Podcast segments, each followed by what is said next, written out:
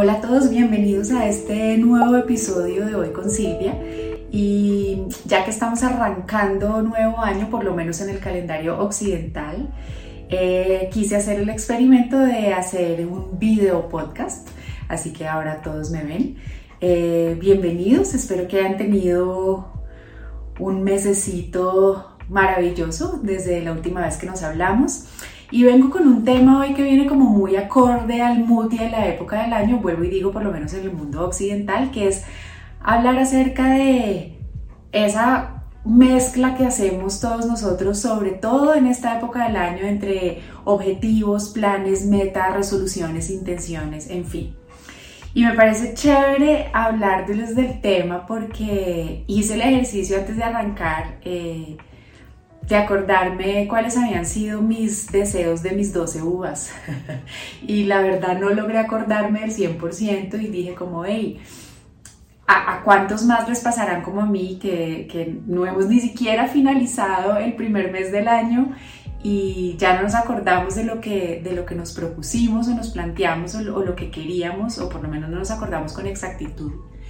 Y más allá de no acordarnos con exactitud de qué es lo que queremos, ¿Qué pasa cuando nos proponemos un objetivo, cuando tenemos una meta? Eh, ¿Cómo medimos esos resultados? ¿Qué pasa entre ese proceso de definir lo que quiero para mí y mirar a ver si lo logro o no lo logro? Y de ahí la motivación de este episodio para arrancar el año, que titulé Metas, planes, intenciones, resoluciones, ¿qué? ¿Cómo le pongo? ¿no? Y, y lo que encontré es que muchas veces como en muchas otras cosas de la vida, la confusión está en los términos mismos, ¿no? No entendemos de qué estamos hablando y por eso mismo eh, no lo ponemos en práctica y no lo logramos hacer. He oído a mil personas, me quiero quitar las gafas, eh, hablar de la dificultad de lograr un objetivo, de alcanzar una meta o de tener un propósito y por eso me tomé el trabajo de estudiar en este episodio qué significa cada palabra y proponerles una estructura o una metodología para que logremos alcanzar eso que queremos. Ojo, y en el proceso nos voy a hacer cuestionar si realmente queremos lo que creemos que queremos. Entonces vamos a arrancar hablando de definiciones. Eh, y logré partir por lo menos cuatro términos importantes eh, para el episodio de hoy, que son el término de qué es una resolución, qué es una meta, qué es un plan y qué es una intención.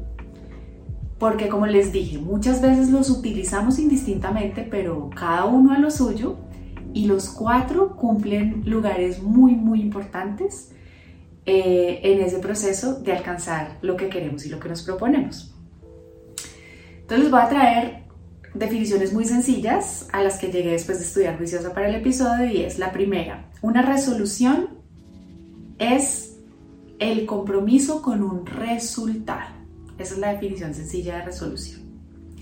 Por su parte, una meta es ese resultado que quiero obtener, el qué, cuál es el resultado que quiero alcanzar. En tercer lugar está el plan y la definición del plan es, es un cómo, es la definición del proceso que voy a utilizar para alcanzar ese resultado. Y finalmente, ¿qué es una intención? Una intención es el por qué lo hago. Es el compromiso ya no con el resultado, que esa es la resolución, sino el compromiso con el proceso para llegar al resultado. ¿Listo? Porque es chévere ponerlo así, y es que miren que los cuatro componentes se necesitan y a veces decimos, mi resolución es estar más saludable.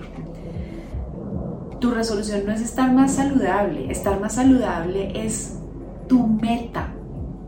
La resolución es qué tan comprometido estás con llegar a estar más saludable, con con ese resultado. Es súper interesante porque haciendo el estudio para el episodio vi que el 92% de las resoluciones que nos ponemos, creo que en la mayoría de los casos al iniciar un año o en cumpleaños o una fecha especial, no se cumplen. Entonces, ¿por qué no se cumple esa, esa, resolución, ese, ese compromiso con estar más saludable, ese compromiso con lo que sea que ustedes le hayan puesto? La, la tasa de mortalidad es gigante, el 92%. ¿Por qué? Porque este debería ser entonces para mí el orden. Entonces, primero defino la meta. Y acuérdense que definimos la meta con el resultado esperado. ¿Qué es lo que quiero lograr?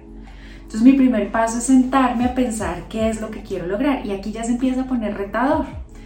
Porque normalmente queremos o cosas o situaciones, ¿no? Entonces normalmente decimos que quiero un mejor trabajo o que quiero más ingresos o que quiero una pareja o quiero una nueva casa, ¿saben? O como decía ahorita, o quiero estar más saludable y definimos una cantidad de cosas que ponemos el resultado fuera de nosotros. Y por mi propia experiencia y por los procesos de que acompaño, yo lo que me he dado cuenta es que al final lo que realmente anhelamos todos nosotros es un estado emocional. ¿Qué quiere decir eso? Eso, el cómo creo que me voy a sentir una vez obtenga eso que quiero, ese resultado. Entonces, en el ejemplo de quiero un mejor trabajo, más allá de querer un mejor trabajo o no, lo que de pronto quiero es sentirme nuevamente motivado o sentir que soy valorado en lo que hago o sentir que tengo una mejor retribución respecto a lo que hago. Y miren que ahí vuelvo a un estado emocional. Ahí los estados emocionales es valoración, reconocimiento, retribución. Entonces, la primera pista que les doy en esa definición de la meta, de ese que es, sálganse de la forma y lleguen más al estado emocional, a esa sensación que creen que van a tener en el momento de alcanzar. Pero es lo primero, aquí hay que definir, porque muchas veces yo digo, arrancamos sin ni siquiera tener la meta establecida y clara y caemos en los lugares comunes de lo que todo el mundo está haciendo o de lo que el guion social nos impone que debemos querer, ¿no? Entonces, debo querer un buen trabajo o debo querer una familia. Entonces, denle un ratico real a pensarlo y miren que ahí viene como, como mi, mi primera autorreflexión Claro, hice las uvas y ya hoy ni siquiera tengo claro por qué hice las uvas. Muy seguramente porque no tenía ese estado de conexión emocional, o en algunas sí, no fueron en las 12, como tan claro para hacerlo. Entonces, mi recomendación, primer paso, sentarnos al qué, lo hicimos con las uvas, volvámoslo a hacer, no importa que esté en enero porque ahora lo vamos a hacer a conciencia y sin duda cuando uno hace las cosas a conciencia eh, quedan como más, más interiorizadas y salen mejor. El segundo paso una vez defino la meta, en mi opinión y en esta metodología que les, que les propongo es la resolución. Defino la meta y en segundo lugar, como definimos la resolución, es el compromiso con el resultado. Tengo esta meta, esto es lo que quiero, este es el estado emocional que anhelo, o si todavía lo quiero poner en una situación, una persona, una circunstancia, está perfecto para mí, es comprometerme con alcanzarlo. Y este lo pasamos muchas veces por encima o lo obviamos porque creemos que ya está, que con el hecho de haber dicho esto es lo que quiero, ya estoy mostrando compromiso y créanme que no. Hay un recorrido importante entre que digo, quiero estar en mayor bienestar o quiero tener pareja o quiero un mejor trabajo y realmente estar comprometido. Y esta, esta es la clave fundamental, por lo menos que yo uso en, mis procesos de acompañamiento. Y es la pregunta que siempre le hago a las personas que vienen a trabajar conmigo y es, ¿tienes realmente la intención y el compromiso de hacerlo? ¿Estás comprometido con lograr el cambio? Porque sin ese compromiso se nos cae. Y creo que ahí está uno, del, uno de los porcentajes importantes, desde el 92% de, intenciones que no llegan a, su lugar feliz o de metas, miren, ya estoy yo misma eh, utilizando los términos indistintamente, es porque no alcanzamos nuestros objetivos, porque realmente no estamos comprometidos, porque ¿qué implica el compromiso? El compromiso implica hacer cosas que nos van a incomodar, el compromiso implica salirnos de lo conocido, el compromiso implica realmente mirarnos el alma y darnos cuenta que hay muchas cosas que no están chéveres con nosotros. Y el compromiso, en última, lo que les estoy diciendo es incómodo. Eh, entonces, ¿qué tan dispuestos estamos realmente a incomodarnos para alcanzar ese qué? Y miren que ya solo hacernos esta pregunta a muchos de nosotros nos va a hacer replantear la meta, el qué es lo que quiero. Hey, porque si mi meta es eh, conseguir un mejor trabajo y mi segundo paso es hacer la resolución, es decir, es estar comprometido con el resultado y sé que en ese compromiso voy a tener que hacer cosas que se salen de mi comodidad y de mi normalidad, ahí puedo medir si realmente quiero ese mejor trabajo o no quiero ese mejor trabajo. Entonces es un, medidor de ver cómo voy avanzando. Entonces, si su meta supera esta primera prueba de la resolución, es decir, del compromiso con alcanzarla, entendiendo que ese compromiso va a implicar que me voy a incomodar y, que no va a ser en un 2, 3 que me va a salir facilito así como nos gustan tanto las cosas ahorita, pues la meta va bien. Eh, si cuando miro la, meta y entiendo el compromiso y digo, mm, no, de pronto no tanto, no está mal. Cambia la meta hasta que encontremos esa meta, ¿sí? Que, que va a hacer que le demos un sí rotundo al segundo paso, que es la resolución, es decir, el compromiso con alcanzar. En esta estructura que les propongo, el tercer paso es hacer un plan. Eh, y acuérdense que la definición de plan que les di es tener prediseñado un proceso para alcanzar ese objetivo.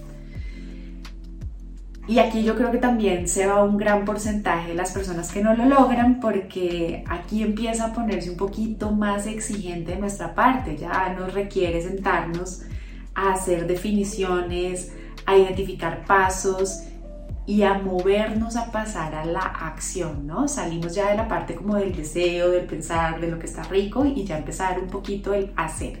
¿Qué necesito hacer? ¿Qué pasos necesito dar para acercarme a esa meta, a ese objetivo, ese resultado que quiero alcanzar?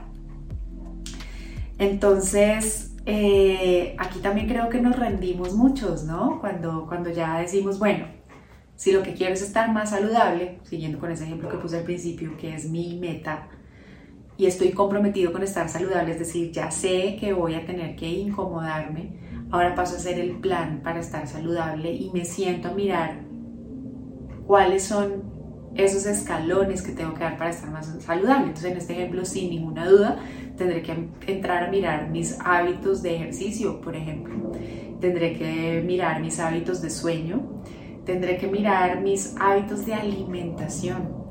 Y tendré que tomar decisiones respecto a esos hábitos. Eso es lo que entra a formar parte de un plan. Y entonces aquí otra vez el 2 entra como a ponerse a prueba, ¿no? Porque cada uno de esos pasos lo que va a pedir de mi parte es compromiso con hacerlo, resolución y compromiso con el resultado. Entonces miren que no es, no es, un, no es una metodología que va en orden, sino es una metodología que se complementa. Eh, el 1 sale primero, pero siempre está. El 2, la resolución, siempre se va a poner a prueba.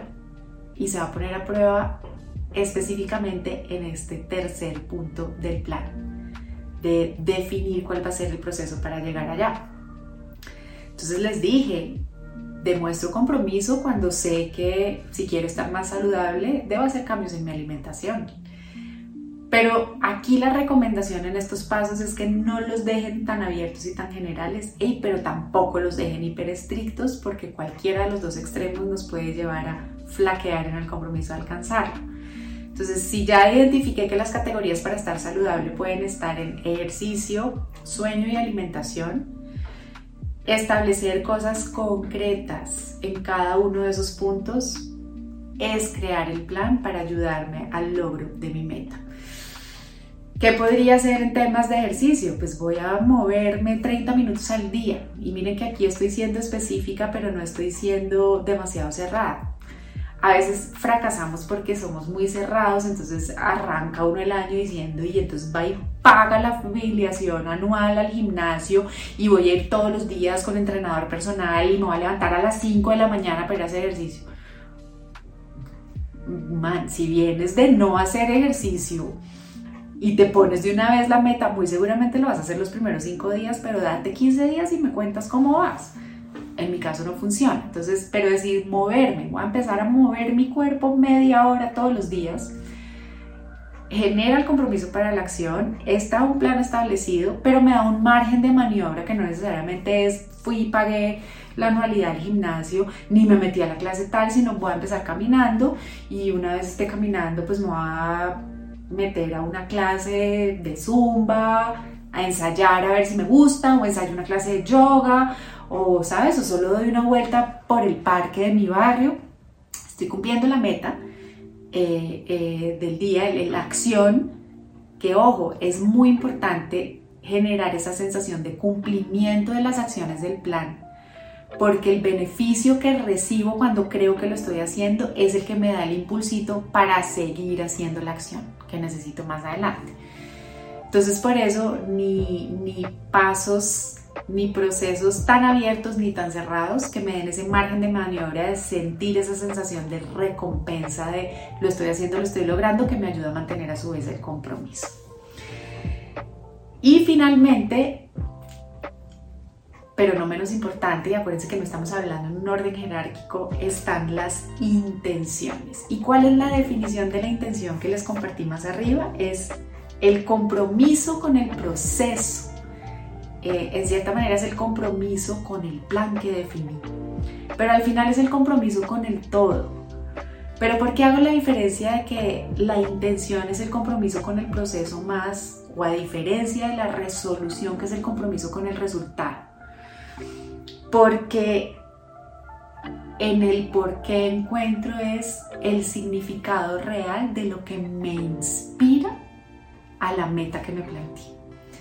Volviendo al ejemplo de la meta de quiero estar más saludable, este cuarto punto de la intención es fundamental, porque no es lo mismo querer estar más saludable porque está de moda estar fit, que querer estar saludable porque, por ejemplo, me estoy sintiendo mal conmigo mismo.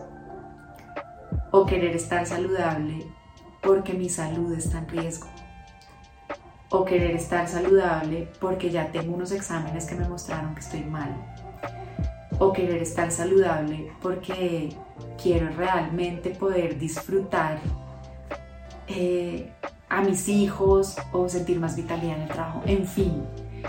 Miren qué bonito y qué poderoso es el por qué. Miren qué bonitas y qué poderosas son las intenciones. Las intenciones son las que dotan de significado lo que quiero alcanzar. Y aquí los invito nuevamente a que se pregunten, ¿realmente eso que definí como meta es lo que quiero como meta? O de pronto hay algo más profundo y más de fondo, que es lo que quiero como meta. Y esta profundidad se nos revela precisamente en las intenciones, cuando me siento a preguntarme por qué lo quiero. Pasándolo a modo de pregunta, entonces pasamos de un qué, la meta es el qué quiero, el plan es cómo lo voy a hacer y la intención es el por qué lo quiero. Y creo que ese por qué es el más profundo y el que más dota de significado y el que finalmente nos va a ayudar a que logremos conectar con la resolución, es decir, con el compromiso para lograr lo que queremos. ¿Qué tipo de recomendación les doy aquí con los porqués? Y, y háganlo en su ejercicio. Encuentren al menos cinco porqués. No se queden solo con uno. De cada qué. Es decir, a cada meta defínanle, además del plan, el cómo, ideas de los cómo, que ya les dije que no pueden ser ni muy cerradas ni muy abiertas, no solo un porqué, sino interioricen hasta cinco porqués y ahí van a lograr revelar realmente la profundidad de ese anhelo, de eso que quieren alcanzar. Y esos cinco porqués van a alimentar con mucha, mucha más potencia la resolución, el compromiso con el resultado. Entonces, em, recapitulando este episodio, quería llevarnos a ser muy conscientes aprovechando la energía que se genera en nosotros, el por lo menos creer que un año está comenzando, para que definamos qué es lo que queremos alcanzar en nuestra vida. Y definan esas metas no solo de todo el año. Aquí mis recomendaciones definan metas para sus días, para sus semanas, para sus meses, para sus trimestres y para su año. Utilicemos esa energía para hacer bien y pongámosle el nombre que es. Una meta es ese objetivo o resultado que quiero alcanzar. Entonces mi primer trabajo, definirlo. Recomendación que siempre les doy, escríbanlo, háganlo evidente, pónganlo en algún lugar para que no les pase como me pasó a mí, como con 6 de mis 12 uvas, que por hacerlas solo mentales ya no soy capaz de articularlas concretamente. Porque el primer paso para cumplir un sueño es saber cuál es ese sueño. Entonces escríbanlo y ténganlo claro, tengan claras sus metas.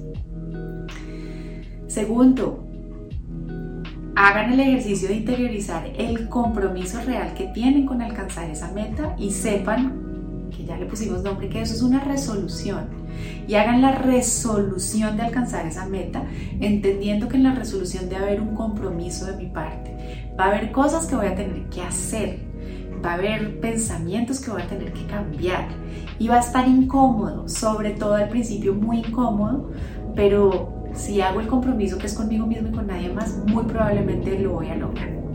En tercer lugar, definan los planes. ¿Qué son los planes? El cómo lo voy a hacer. Y eso desagréguenlo en áreas y en pasos muy concretos.